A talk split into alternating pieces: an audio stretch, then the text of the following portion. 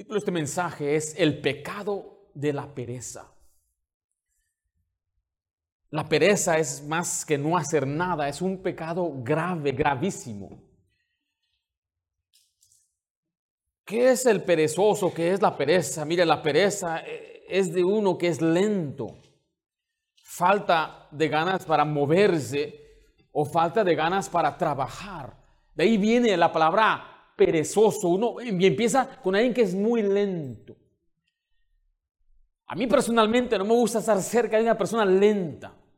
Entra lento, camina lento, arrastrando casi los pies. Pero ahí viene la palabra perezoso, muy lento, y de ahí se le da el nombre a ese animal que se cuelga en el árbol, porque es muy, muy lento. Pero es una persona que no le gusta trabajar, tiene una inclinación a no moverse.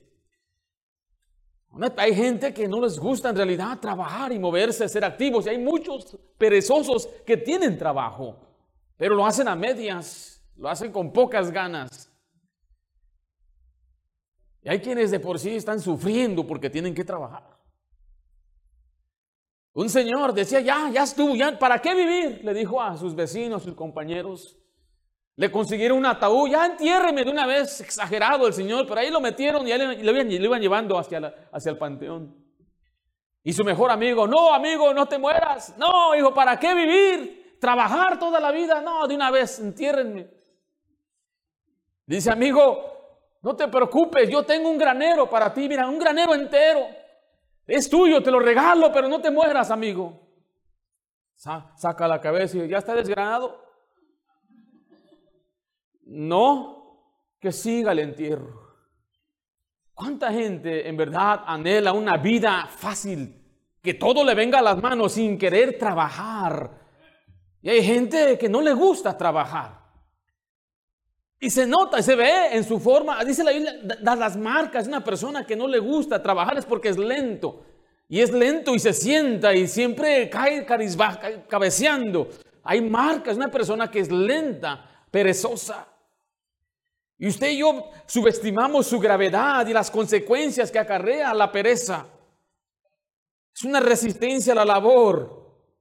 Y una persona puede ser perezoso, no solamente en el trabajo, pero también en su casa. Podemos ser perezosos en la iglesia, con la familia. ¿Cuánto tiempo le dedica a su familia? En su vida espiritual y en su cuerpo físico. En Proverbios 6:6, quiero que me acompañen ya. Vea cómo el Señor reprende a los perezosos.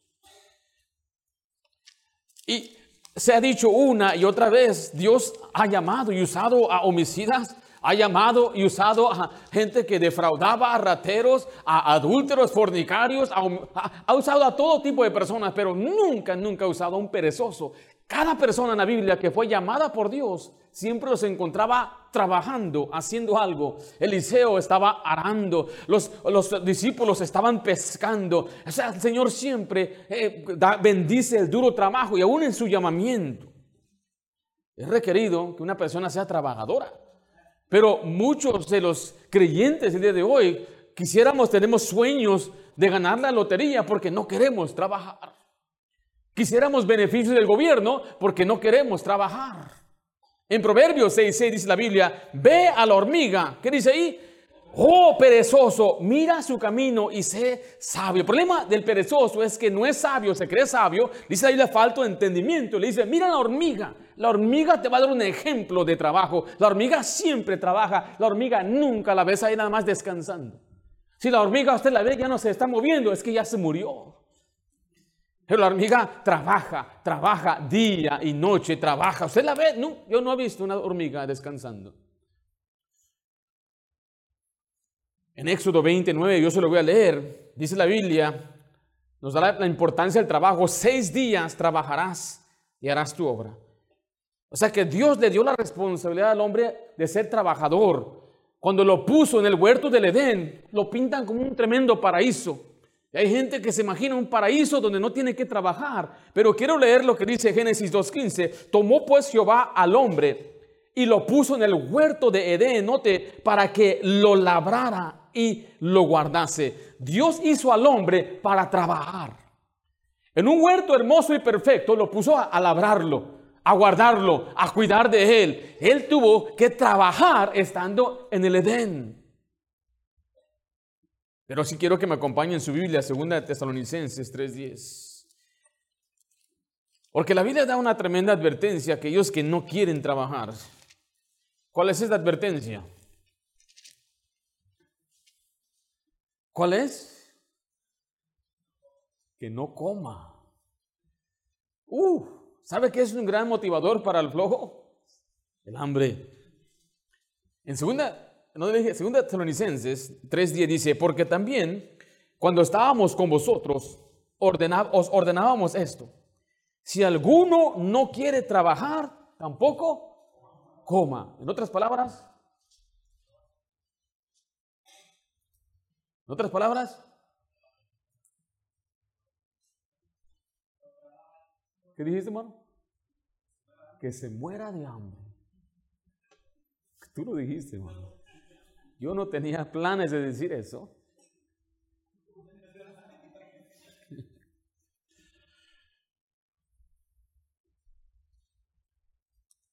Note el pasaje, dice, el que no quiere trabajar. Quiero señalar eso porque hay quienes no deben trabajar y hay otros que no pueden trabajar. ¿Quiénes son los que no deben trabajar? Bueno, los que están incapacitados. Ellos quizás no deben ni pueden trabajar. Pero los que estamos bien, sanos, completos, debemos trabajar. Y recuerde, el trabajo implica aún en su casa. Si alguna dama dice, bueno, yo soy ama de casa, bueno, en su casa es un lugar donde usted debe trabajar. El hombre debe trabajar para sustentar a su familia. Y los jóvenes deben aprender a ser trabajadores desde pequeños. Y esta generación de jóvenes tienen a su madre a veces como la sirvienta, que quieren que ella le haga todo. Y, mi hermano es su culpa. Si usted deja que su esposa haga todo, usted hermana haga todo por ellos, ellos tienen que aprender a valerse por sí mismo, a doblar sus cobijas, a arreglar su cama, a colgar su propia ropa y enseñarlos ya a lavar su propia ropa. O sea, no van, a ir a no van a ir a un lago a lavar, es nada más meterlo en una máquina. Y aún así, no quieren trabajar. Una generación que quiere todo gratis. Una generación que quiere que el gobierno le quite al que tiene más para darle al que no tiene nada. Una generación de a veces gente que inmigra de otro país a nuestro país y vive, son vividores y no quieren trabajar. Y es lo que está pasando ahorita en nuestro país, es que gente se le está dando todo y no quieren trabajar. Dicen, ¿para qué trabajar? Si acabo me dan todos los beneficios y los beneficios son para la gente que lo necesita. Los que pueden trabajar deben trabajar. Aprende a ser una persona trabajadora. Regresa ahí a Proverbios. El libro de Proverbios es una rica fuente de sabiduría. Y dentro de sus páginas se extiende una seria amonestación a aquellos propensos a la pereza. Yo creo que todos nosotros tenemos alguna área en la cual estamos faltando que nos hace falta un poco más de acción. En las páginas del Proverbios encontramos la figura del perezoso, una persona que encarna la inacción y la negligencia. Y a través de las enseñanzas del sabio rey Salomón, Dios ofrece una advertencia y a la vez un estímulo. Evitar adoptar las características de este hombre perezoso y ser diligentes. Mira Proverbios 24, 30, donde empezamos. ¿Es usted una persona perezosa?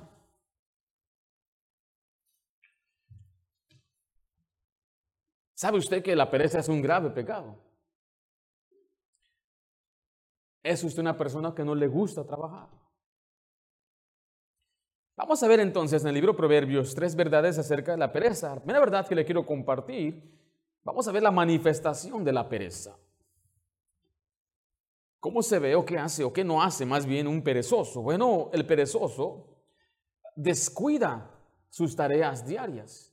Ahí en Proverbios 24, del 30 al 34, leemos, pasé junto al campo del hombre perezoso y junto a la viña del hombre falto de entendimiento.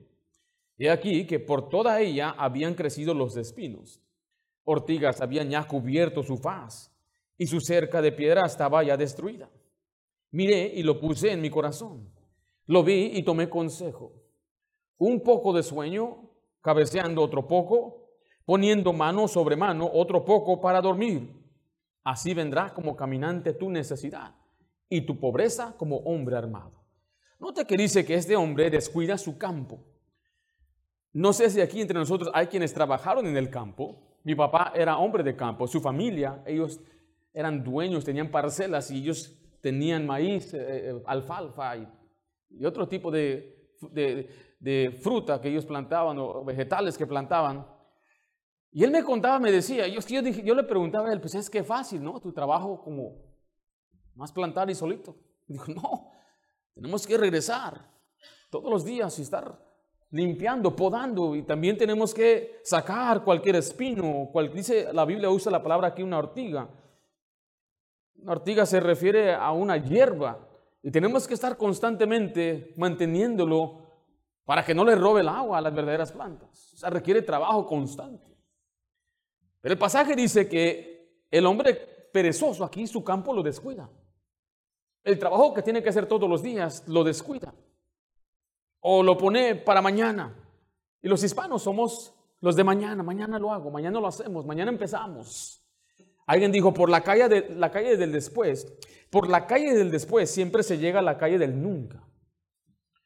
Hay quienes dicen, después voy a limpiar eso en mi casa, después voy a pintar esa pared, después voy a... y nunca lo llega a hacer. ¿Por qué? Por la, porque es perezoso, porque descuida las cosas que tiene que hacer. Una persona que tiene un trabajo debe ser bien organizado en su negocio, pero el perezoso no es organizado. El perezoso por eso siempre anda tarde y que falta eso y aquello. ¿Por qué? Porque es perezoso para organizarse. El versículo 31 dice que aún su cerca de piedra se había caído. Dice, y aquí por toda ella habían crecido los espinos, ortigas habían cubierto su faz, y su cerca de piedra estaba ya destruida. Dice, ah, quizás mañana la arreglo, mañana la reparo, pero mire, algo más importante que esta viña es la viña de nuestra vida espiritual. Muchos de nosotros ponemos por mañana lo que tenemos que hacer hoy espiritualmente. Usted no sabe cuántos cristianos dicen, después voy a ser fiel a la casa de Dios. Ah, después voy a leer mi Biblia. Para el otro año voy a servir. Para el otro año voy a envolverme en el evangelismo. Para el otro año y empiezan a descuidar su propia familia también. Después voy a pasar tiempo con mis hijos. Después les voy a enseñar. Eso también es pereza, mi hermano. La pereza de descuidar su propia viña. Mire Proverbios 10.5, por favor, ahí nos enseña que duerme durante la siega. Dice, el que recoge en el verano es hombre entendido. El que duerme en el tiempo de la siega es hijo que avergüenza. Esta persona mima su cuerpo. Esta persona no quiere ponerse a trabajar. Porque dice la Biblia, ¿qué es lo que está haciendo? Y esa es la segunda marca, es esclavo del sueño y de su cama. Vaya Proverbios 6, 6 una vez más, por favor. Le encanta el, dormir. ¿A quién le gusta dormir aquí?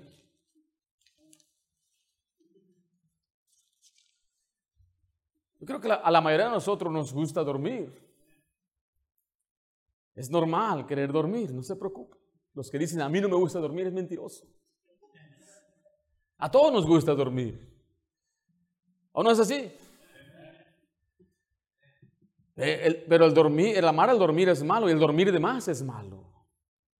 Hay un debate cuánto su cuerpo necesita para dormir. Algunos dicen ocho horas.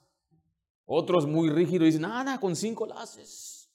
Y otros dicen, si quieres que estés bien saludable, que esté bien tu cutis y todo, necesitas diez horas. Pero hay quienes duermen en cualquier oportunidad que tienen. Hay muchachos que cuando lo llevan a la escuela van dormidos en su carro. Hay quienes se suben al metro o al bus y ahí luego, luego caen bien tendidos. Hay quienes suben a un avión y no digo que suben a la, una de la mañana, suben bien a la una de la tarde, ya, ahí van roncando todo el camino. Y el pastor, es pecado dormir en el avión. El avión está bien que tú duermas. Pero note que no sea porque estés propenso siempre a querer dormir. Donde quiera, usted está siempre deseando, anhelando, quisiera regresar a la cama. Dice el versículo 6 del, eh, capítulo 6 de Proverbios, perezoso, ¿hasta cuándo has de qué? ¿Están dormidos? Proverbios 6, 6, ¿hasta cuándo has de?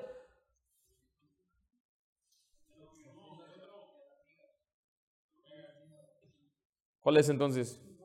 El 9, se quedan dormidos. Perezoso, ¿hasta cuándo has de dormir? Mira Proverbios 20, 13.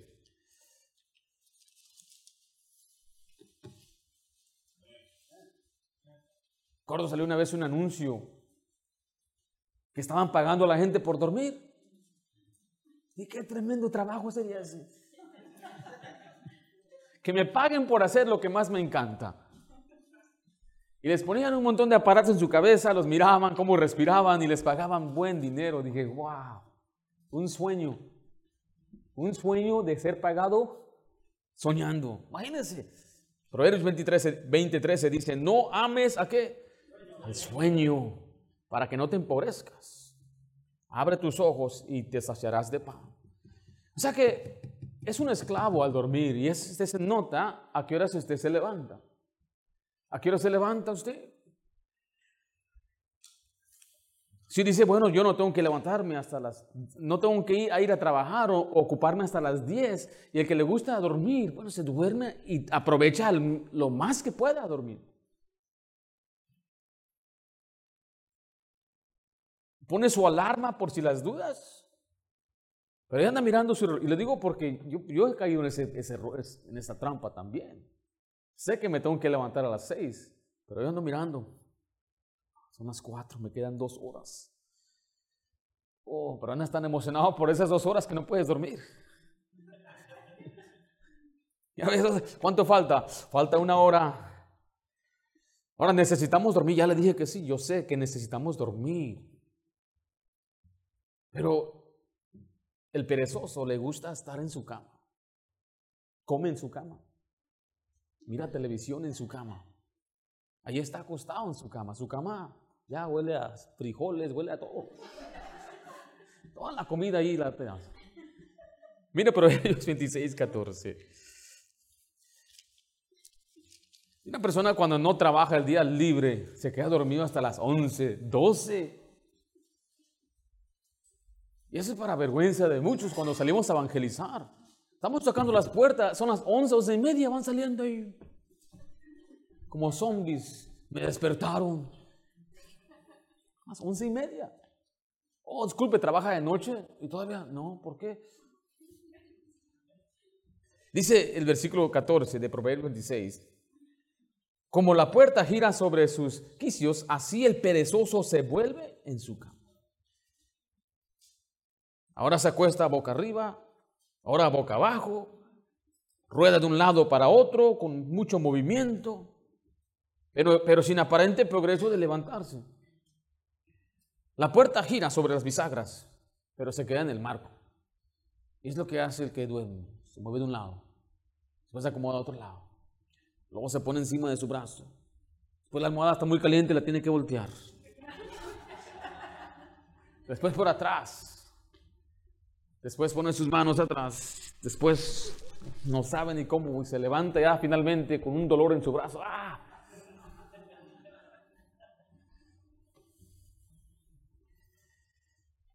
Su filosofía es, el que trabaja mejor es el que está bien descansado. Voy a descansar bien. Yo me he dado cuenta de lo opuesto. Me he dado cuenta que cuando yo duermo más, más me canso. Se me quitan las ganas de trabajar. Se me quitan las ganas de levantarme. Por eso les he dicho que en cuanto yo abro mis ojos en la mañana, cualquier hora que sea, cuatro y media, cinco y media, seis y media, a esa hora me levanto. Solito me levanto sin que tenga necesidad de una alarma. Y así me levanto y todo el día tengo energía. Pero hay algunos que hasta en su tiempo de lonche necesitan una siesta. Es lonche, y ahí van y se van a su carro y ahí se duermen, comen rápido y, van rápido, se sienten en su carro, y se, se reclinan, cierran las ventanas. No sé cómo, yo no puedo hacer eso, yo quisiera haber podido haber hecho eso. Ahí van saliendo como zombies otra vez del carro. Si yo, si yo duermo en el día, me, me, empeora a mí, esa es mi, mi, forma de ser. Ah, algunos dicen, con 10 minutos me levanto como un resorte. Yo no puedo hacer eso. Personalmente yo no puedo tomar siestas. Eh, si usted puede tomar una siesta de 5, 10, 20 minutos y te agarra energía tremenda, celestial, le ganas. Yo no estoy en contra de las siestas. Pero yo sí estoy en contra de que yo tome siestas. Porque conozco mi cuerpo. Mi esposa no es así. Ella duerme 10 minutos y agarra energía. Yo veo a esa gente digo, mentirosos, ¿cómo puede ser? Es verdad, se están haciendo. Nada más cerró sus ojos por 10 minutos, digo yo. Porque yo lo he intentado. Pero es verdad, una persona que está constantemente pensando en descansar para trabajar más, usualmente es una persona floja, una persona que no tiene ganas de trabajar y busca siempre momentos para dormir. En una compañía de techos donde trabajé, habían varios mecánicos. Yo, yo veía que eran, eran abusadores y eran mentirosos. Decían, voy a revisar tal camión. Iban y abajo se acostaban debajo del camión a dormir. Después no regresaban después de dos horas. Decían, Ringo, voy a buscar a Folaza, era un samuano. Eh, voy a buscar a Folaza y no lo hallaba, pero lo podía oír. Podía roncar, pero roncar más fuerte que diez osos juntos. Esos samuanos están pesados. Y ahí cuando lo encontraba, hey, Folaza, Folaza, luego, luego empezaba a pegarle. Aquí estoy, aquí estoy, aquí estoy. Es que les gusta dormir. Llega de la escuela el muchacho, ¿qué hace? Quiere dormir. Es que está creciendo, dicen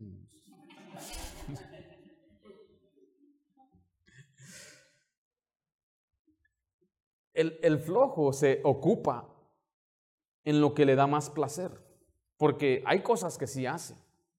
En Proverbios 12, 27 nos deja saber que Aquí hay un perezoso que le gusta cazar, pero no le gusta asar lo que cazó. Proverbios 12:27 dice, el indolente. Esa palabra indolente es que no, hace, que no hace cosas por pereza. El indolente ni aún asará lo que ha cazado.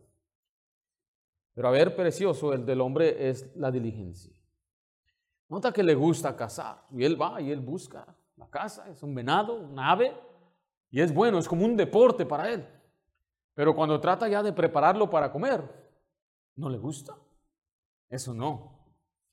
O sea que él hace con gusto lo que le da placer, pero tratar lo mejor posible de escaparse de lo que es desagradable. Por eso usted se sorprende cuando ve un perezoso que es muy bueno para otras cosas, por ejemplo, que son muy buenos para los videojuegos. Ahí sí están hasta las 3, 4 de la mañana y se esfuerzan, se esmeran y ahí sí le echan ganas, saben todo. Saben dónde encontrar ciertos diamantes que abre una puerta donde está un chiflito y el chiflito le lleva un dragón para pelear con ese dragón, para rescatar a la princesa que no está en el castillo. Oh, son muy inteligentes para eso. Son inteligentes para memorizarse los movimientos y cuál presionar, arriba, abajo, X, círculo y avienta fuego. Para eso sí, pero cuando trata de hacer su tarea, flojos, holgazanes. Para el trabajo algunos varones no son muy movidos, pero para el fútbol ahí están. Ahí son los, mira, cómo corren. Si así fuera en el trabajo, serían negociantes, serían los gerentes, serían los patrones. Pero no solamente en sus placeres, solamente en las cosas que les gusta. Déjale una pregunta, mi querido hermano, hermana. ¿Quién piensa usted generalmente que es más perezoso, los hombres o las mujeres? Hubo un estudio que dice que el 38% de las mujeres son inactivas. Y ese mismo estudio reveló que el 24% de los hombres son inactivos. O sea que es un estudio independiente de su pastor. Yo no fui el que hice este estudio. Y no estoy diciendo que usted por ser mujer es más floja, pero están diciendo que en el mundo hay más mujeres inactivas que hombres. Hay más mujeres que a veces se, ponen a buscar sus placeres en su casa en vez de trabajar, en vez de ocuparse en su propia casa, en vez de dedicarse a lo que deben estar haciendo. Y eso es también para usted, varón, porque de ese 38 por 24% significa que hay un gran porcentaje de varones que somos muy inactivos también. Que en el trabajo tienen que andar siempre moviéndonos. En el trabajo nos están siempre motivando. Y cuando le dicen, trae esto, ay, va todo bien lento el hombre a traer eso. Y no sabe que a un patrón no le gusta que una persona se mueva así. Y le dicen, tráeme estas, estas cajas. Pero el perezoso, él no quiere hacer el trabajo, él está mirando el reloj. Como mira el reloj, dice, bueno, para que no me pongan a hacer otras cosas, en vez de cargar 10 cajas en un carrito, voy a llevar una caja a la vez. Ahí va, una caja a la vez. Y piensa, qué inteligente soy. Pero no, el patrón no está mirando. Es una persona que no le gusta ser o ser un buen trabajador, pero esta misma persona es muy buena para hacer otras cosas, sus placeres, las cosas de que su carne le gusta. Esa es la manifestación de la pereza. Pero en segundo lugar, vemos que el perezoso justifica su pereza. Algunos que están pensando, yo no soy perezoso, no, es que yo tengo razón, porque yo no soy muy trabajador. Tengo excusas. La palabra justificar es demostrar algo con, razones convincentes. El perezoso es malo para trabajar, pero muy bueno para poner excusas por las cuales no puede o no debe trabajar. Este punto trata con la mentalidad del flojo. En verdad el perezoso cree que está haciendo lo mejor.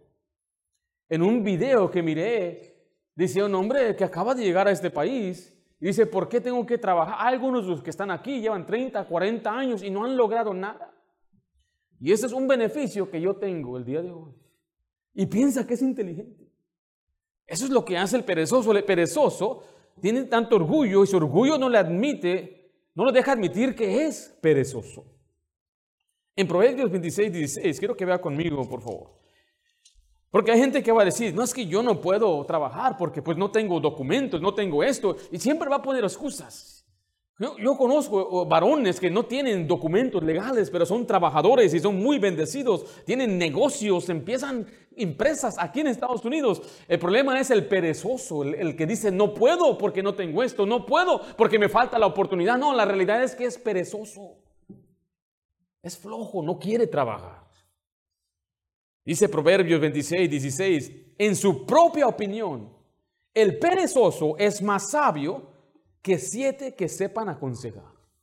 O sea que él piensa que es más inteligente que siete. Y ese número ah, significa, de la, habla de, significa quizás la sabiduría total. Siete es la totalidad. Y dice, siete consejeros le dicen, le dicen una cosa, pero él dice, no, no, yo, yo, yo sé, yo tengo mis razones. Y no quiere aceptar el consejo de nadie. El hombre sabio está dispuesto a escuchar eh, a cualquiera y en especialmente a estos sabios. El hombre perezoso piensa que es más sabio.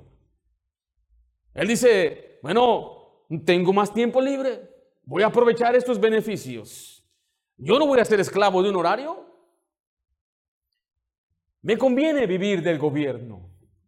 Eso es lo que el perezoso dice, es lo que el perezoso piensa. Él piensa que es muy inteligente. Y él piensa que él sabe cómo sobrevivir y esto le digo a cristianos, yo me he dado cuenta de cristianos que han aprovechado del gobierno mintiendo al gobierno y dicen, qué inteligente es mi papá, dice el muchacho. Porque es inteligente, porque él recibe beneficios para pagar nada más 100 dólares al mes para la renta, dijo. Sección 8 me dijo. Andaba tan emocionado dejándome saber qué tan inteligente era su papá. Pero es que eso es exactamente lo que el perezoso piensa, que él es inteligente, se cree más inteligente, pero es por su orgullo. Y siempre tiene una excusa por no trabajar. Mire, Proverbios 24.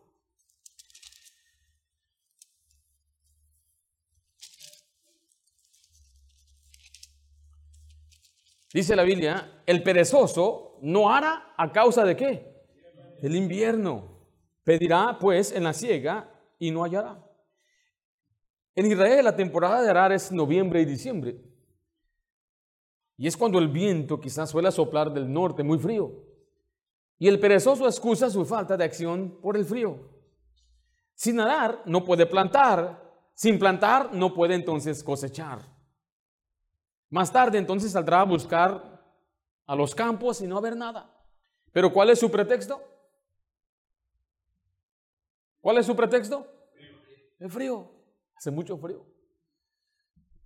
Nosotros no tenemos problema con el frío aquí, ¿verdad? Ni con el calor, ni con la lluvia. Hay otros lugares donde no, está la nieve, esa nevar y cae hasta pies de nieve. ¿Cómo la, ¿Cómo la vamos a hacer allá? ¿Cómo la haría usted allá si aquí no la hace? Hay lugares que he visto como en Mexicali donde llega a 115, 120 grado de caliente. Yo no he estado en esos tiempos, me dicen que Mexicali es la puerta del infierno. Pero ni la lluvia aquí nos... Es más, cuando llueve unas dos, unas dos horas ya no trabajamos todo el día, es que llovió. ¿O no es así? Usted está mirando el pronóstico y dice ahí, va a llover. Yo sé que su patrón le dice a usted, no trabaje. Eso no es su culpa. ¿O será o no sé? Pero muchos de nosotros a veces ponemos pretextos por no trabajar y no querer trabajar porque hace frío. Todos los demás están arando, todos los demás están trabajando, todos los demás están haciendo lo que tienen que hacer. Entonces, ¿cuál es el pretexto que usted a veces ponemos? De por qué no trabajar más. ¿Sabe qué, qué hace la persona inteligente y floja a la misma vez? Con esto la hago. O sea, nada más están buscando en completar, no tienen ni ambición de hacer algo más, ni ganar más. No hay nada malo en que usted trabaje y gane más. Viva mejor, tenga un auto mejor, rente una casa más grande, compre una casa. Dios bendice el duro trabajo, pero dice, con esto me conformo. Y se conforman porque somos conformistas y nos contentamos con eso. Ya, mira, con que tenga mi televisión, mire mi partido, tenga aquí mis papitas, con esto lo hago. Y nunca piensan, tengo que invertir para mañana, porque si yo le preguntara a alguno de ustedes, ¿qué plan de retiro tenéis? ¿Cómo le van a hacer el día de mañana? Si no trabajamos, no tenemos nada estable el día de hoy y no le enseñamos a nuestros hijos a ser trabajadores tampoco, ¿qué va a pasar de nosotros el día de mañana? En Proverbios 16, 13 dice la Biblia que hay quienes no trabajan por el peligro. Dice Proverbios 16, 13. Estamos ahí. Ahora, no malentienda, si usted es trabajador y hace todo lo que usted pueda para trabajar, para ganarse la vida y aún no tiene para ahorrar, Dios va a cuidar de usted. El problema es que hay quienes no trabajan y pueden trabajar y deben trabajar y deberían pensar en mañana y cómo voy a yo sustentar a mi esposa, a mi familia cuando yo no esté. Pero mire este, este pretexto, dice el perezoso, ¿qué dice? El león está en el camino. El león está en las calles. ¿Podrá ser cierto que los leones andaban sueltos? La Biblia habla de leones, habla que David pues mató un león, Sansón mató otro león, y andaba en los caminos. Quizás es verdad, es una razón válida de preocuparse que hay leones, pero ah, yo imagino que muchas veces era el perezoso lo usa eso como excusa. No, no, es peligroso ir a trabajar. no, esas máquinas que están ahí grandes en el trabajo, mejor Dios, no, mejor aquí, aquí me quedo. El flojo dice, mejor aquí me quedo. Mira, no, no quiero yo progresar. Y, y hermano, no hay nada malo que empecemos barriendo, que empecemos algo sencillo, pero hay otros trabajos más allá que requieren más talento, más habilidad y quizás sea un poquito más peligroso. Los hombres hemos trabajado los trabajos más peligrosos, metiéndonos abajo de la tierra, subiendo en los lugares altos, cortando árboles arriba. Hermanita, ¿usted lo haría eso? Subirse ahí a cambiar las alambres a las 3 de la mañana, eres en llama porque se, llamamos eres en un alambre se cayó y ahí van y se suben.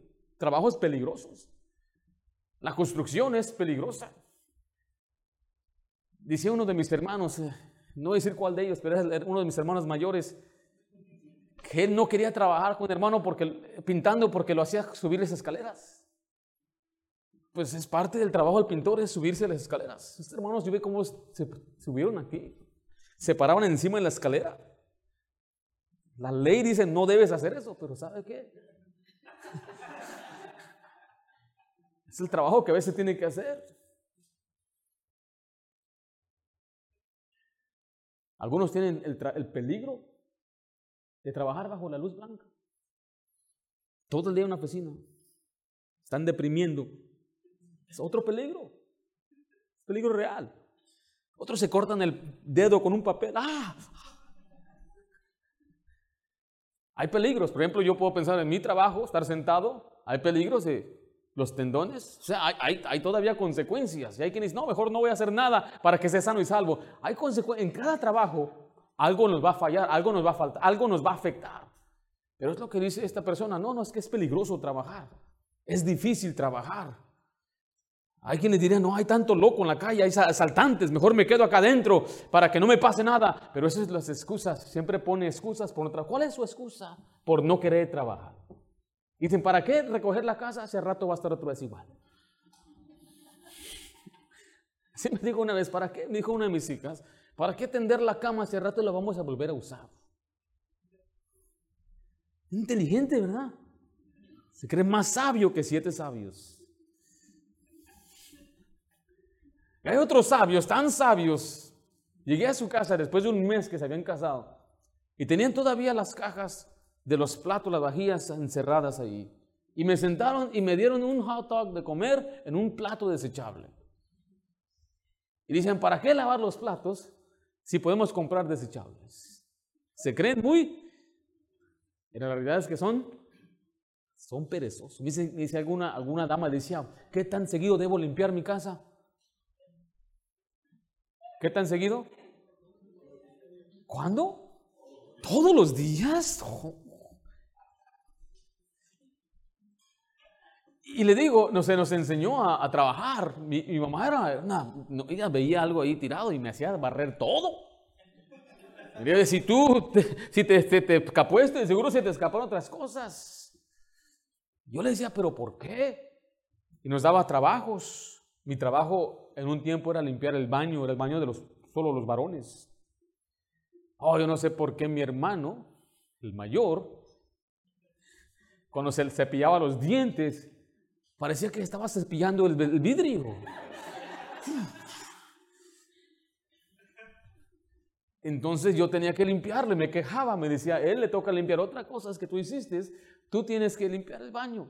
Pero yo me esperaba hasta el sábado en la mañana limpiarlo, ya seca la pasta, no podía ni limpiarlo. Me da un coraje y dijo mi mamá, si tú lo hubieras limpiado desde el lunes, hubiera sido fácil. Ahí me enseñó, me dio una enseñanza tremenda. Entonces yo simplemente me pasaba cinco minutos al día dándole una pasada limpiando porque se hace todos los días. Pero si no lo hace todos los días, se le hace pesado cuando viene el sábado, no lava su ropa y dice no puedo ir a la iglesia, tengo que lavar ropa porque no lo hizo todas las semanas por la falta de querer trabajar, por su pereza. Después lo hago, después lo hago. Y ahí se está amontonando la ropa sucia, están amontonando los platos, se están amontonando todo. Y después lo ve, ah, más, más tristeza le da.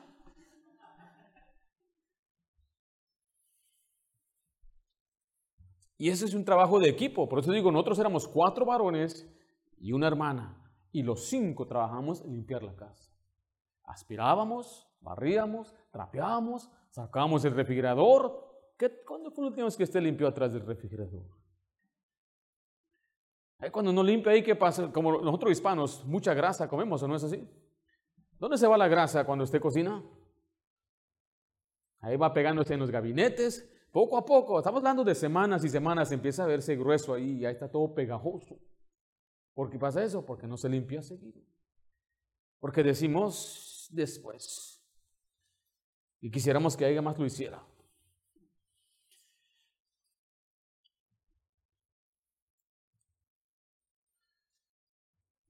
Y mi hermano, una vez más le digo, no hay nada malo que usted tenga ambición de trabajar.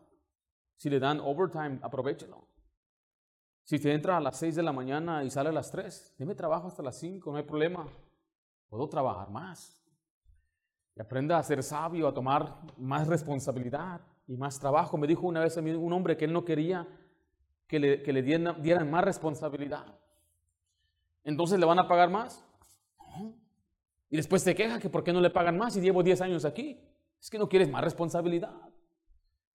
Pero algunos dicen es que si me dan más responsabilidad no me van a pagar más. Bueno, eso déjaselo al Señor. Dios va a bendecir eso. Y sea un trabajador que no ponga pretexto y justifique su pereza. Vimos la manifestación de la pereza. El perezoso justifica su pereza. Y número tres, la consecuencia de la pereza. ¿Qué va a pasar o qué pasa con el perezoso? Bueno, el perezoso sufre de escasez y depende de los demás. Mire Proverbios 20, versículo 4.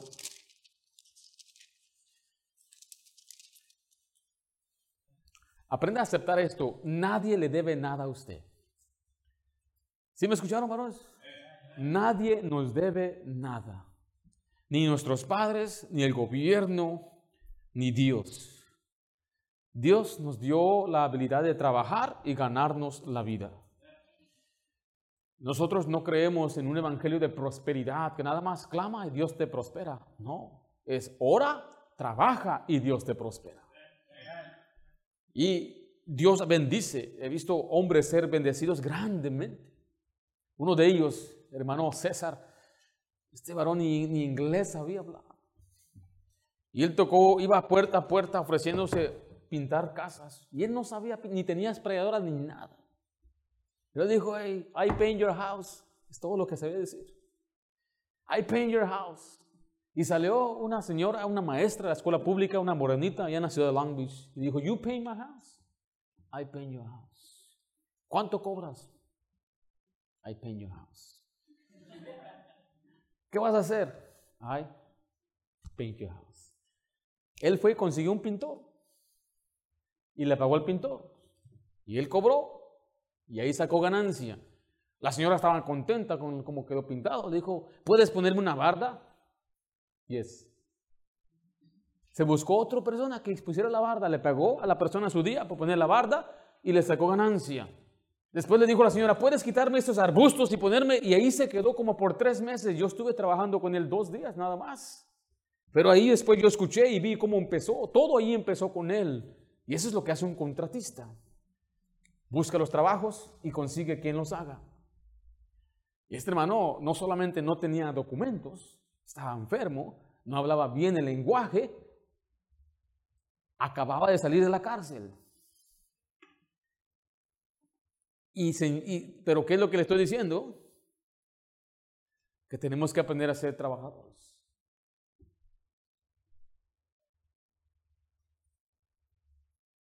El que no trabaja entonces sufre escasez y depende de los demás.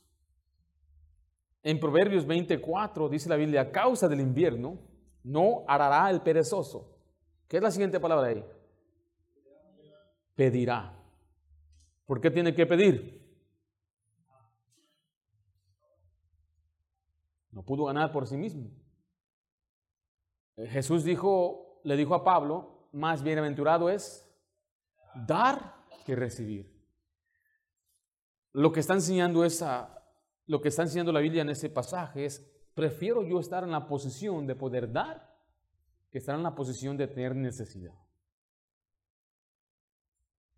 No sabe cuántos hombres me han dicho, yo no quiero arriesgarme en tener más trabajo, más responsabilidad, porque ahora tengo que reportar más al gobierno. Y si yo sé que viene un dolor de cabeza con todo este asunto legal, especialmente aquí en California. Yo sé lo que es ser un contratista aquí en California. ¿Saben cuánto cuesta un boiler de agua? En aquel tiempo nos lo vendían en 300 dólares. ¿Sabe cuánto era el permiso del gobierno para instalarlo? 800 dólares. Por instalarlo. Y solamente costaba 300 dólares. O sea que yo sé, aún yo sé que en este estado es muy difícil hacer las cosas de una forma legal, pero vale la pena. Mejores clientes que pagan y no hay clientes que le quedan debiendo. Tiene que tener una reputación de que usted va a terminar su trabajo, va a hacer lo que, lo que, lo que usted dijo que iba a hacer. Y la cosa es que le digo esto es que Dios va a bendecirlo a usted por hacer las cosas bien. No le dé miedo hacer las cosas bien trabaje y sea, sea una persona honrada. Si usted dijo voy a hacer esto, y bueno, ya del dinero que me dio no es suficiente, entonces yo voy a tener que terminar el trabajo porque es palabra de hombre. Y Dios bendice eso. Y Dios le va a bendecir después. Pero usted tiene que aprender a trabajar, no estar dependiendo de otra persona. Esperar que otros resuelvan las consecuencias de su propia inacción, sus propias malas decisiones. Es impresionante que a mí no me dan un préstamo de 500 dólares. Yo no tengo crédito. tengo años que yo no he querido crédito. Lo mandé por la ventana. Dije, ¿por qué? Porque yo tuve problemas legales donde yo trabajé. Y todo lo que yo tenía dependía de crédito. No me malentienda, tengo buen crédito. Entré a un lugar donde por mi crédito no me cobraron down payment, pero yo no trabajo ya, no dependo de que no tengo tarjetas de crédito. Por lo tanto, no me dan ni siquiera 500 dólares. Pero es impresionante que un muchacho recién salido de la high school le dan un préstamo de 250 mil dólares en una universidad. El muchacho no sabe ni cómo manejar su dinero, no tiene ni sabiduría qué es lo que va a hacer. Y le quiero decir con todo esto que cuando termina, recibe un papel, después se queja de que no haya trabajo y empieza a culpar a los demás. Y quiere que otra persona resuelve, resuelva el problema en que se ha encontrado. Le vuelvo a decir, nadie nos debe nada. Aprenda a ser trabajador. Y es mejor que usted le diga a su hijo un día, mi hermano, que, su hijo crezca, le dice, papá, dame. Usted dígale, no, hijo. A ver cómo te la vas a hallar, pero no te va a ayudar en nada. Qué malo, no. Es la mejor lección que le va a dar a sus hijos. Y esa fue la lección que papá me dio a mí. ¿Sabe? Cuando yo recién me casé, me pagaban 1.700 al mes. Porque me pagaban la quincena. No, perdón, 700 por quincena, 1.400 al mes. Y mi renta era 1.050. Entonces yo digo, papá, papá, eh, échame la mano. Y él se sentía culpable porque él me consiguió ese apartamento. Y yo sabía que se iba a sentir culpable. No, pues tú aquí me metiste, ¿cómo lo voy a hacer? Qué malo era, ¿verdad? Y él me ayudaba. Y él me ayudaba. Y un día le pedí prestado, el préstame, y me prestó como unos 1.500 dólares. Y le dije, cuando vengan los impuestos, yo te lo voy a volver a pagar. Llegaron los impuestos, tenía el dinero en mi cuenta. Y se me hizo difícil dárselo a él, lo que era de él. Pero ya cuando le pagué, tarde, me dijo, ya nunca más te voy a ayudar. Y eso fue lo mejor que hizo para mí. Nadie me ayudó. ¿Sabe quién me ayudó? Dios. Y ponerme a trabajar. Hay personas que eh, caen en, un problema, hay que ayudarles, pero hay quienes por no trabajar no le ayuden. No ayude. Para que aprenda. Para que aprenda a qué? A trabajar, a depender de sí mismo. Especialmente cuando no le toman en cuenta una decisión que va a tomar. ¿Sabes qué? Aprende, ponte a trabajar. Ahí me acuerdo las mujeres, los, hombres al banco ahí poniendo dinero en las cuentas de sus hijos y la esposa, ¿por qué le sigues dando dinero? Es que necesita. eso es muy malo. Que le demos a una persona que no quiere trabajar dinero. Sufre escasez y depende de los demás. ¿Usted quiere que su hijo dependa de usted toda su vida? No, hombre, no. Si con trabajo uno ya la hace solo, ahora para que le ayudemos a otro con su hora, a su hijo y su familia. No, aprende a trabajar, hijo. ¿Hay trabajo o no hay trabajo? Hay gente que tiene hasta dos trabajos. Y hay unos que no quieren ni siquiera uno. Muy serios, hermanos. ¿Están bien o qué?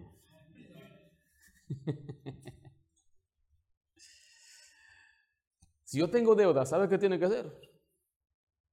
Algunos aquí, por ejemplo, que tienen deuda y se van a endeudar más esta Navidad. yo nunca lo he comprendido. Tienen deuda y andan comprando en restaurantes. Usted no tiene ni un negocio que estar en restaurantes. Tienen deuda y se van de vacaciones. ¿Qué estás haciendo ya? Tienen un deuda y se andan comprando que zapatos, se andan comprando que esto y aquello. Es que me lo merezco. No, no, no, no. Usted debe aprender a trabajar. Pague su deuda. Pague su deuda y después, después de tanto trabajo, usted puede disfrutar porque eso significa que usted está dependiendo, usted dependió de otro y la otra persona debe recibir lo que le prestó a usted. El impío pide prestado, pero no paga. Aprenda a ser trabajador. La consecuencia de la pereza es que sufre escasez, depende de los demás, ni aún tiene ganas de, de servirse a sí mismo. Mire Proverbios 19, 24. Por eso debemos reconocer estos principios importantes. Este pasaje es lo que le estaba diciendo ahorita que no debemos hacer para otros lo que ellos deben hacer por sí mismos. Dice Proverbio 19:24, el perezoso mete su mano en el plato. ¿Qué dice la última frase ahí? Y ni aún a su boca la llevará. O sea, está diciendo que hay cosas que una persona puede hacer por sí misma, pero ni siquiera puede, quiere hacer eso.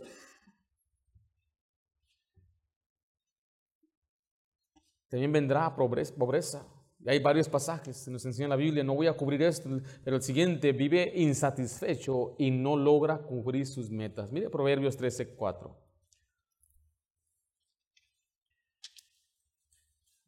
El perezoso, como todos, tienen deseos, anhelos, quieren una mejor vida, quieren ropa buena, quieren vivir mejor, y eso está bien, no hay nada malo aunque usted tenga esos deseos. El problema es que no lo alcanza.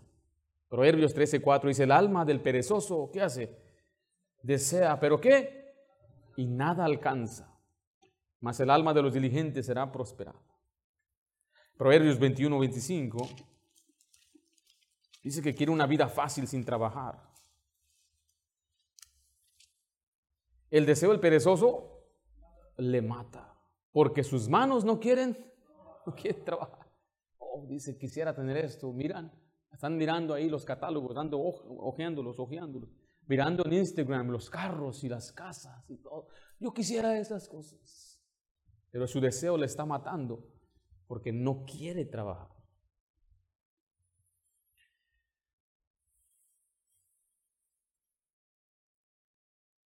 Si queremos trabajar o no, hermanos? ¿Y el perezoso? Quiere el mejor iPhone, pero no quiere trabajar. Quiere buena ropa, pero no quiere trabajar.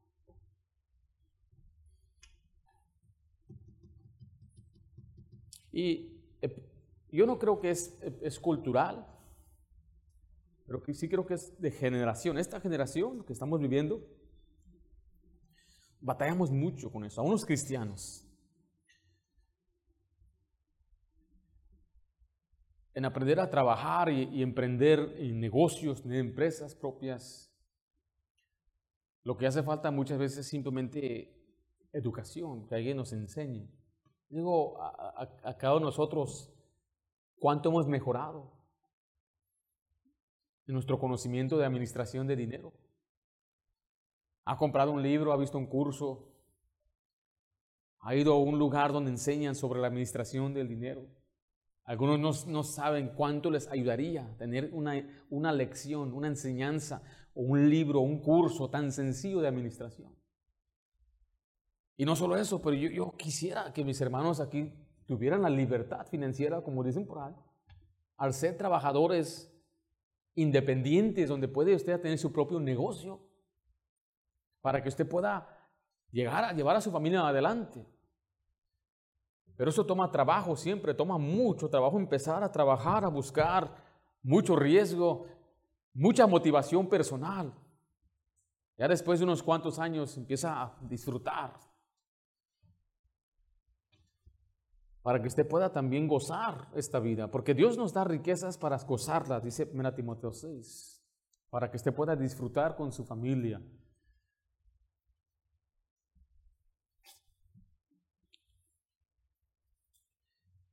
Algunos necesitamos trabajar en nuestra familia, en darle tiempo, porque quizás somos muy buenos trabajadores, pero no le damos tiempo a la familia o quizás en nuestra relación con Dios.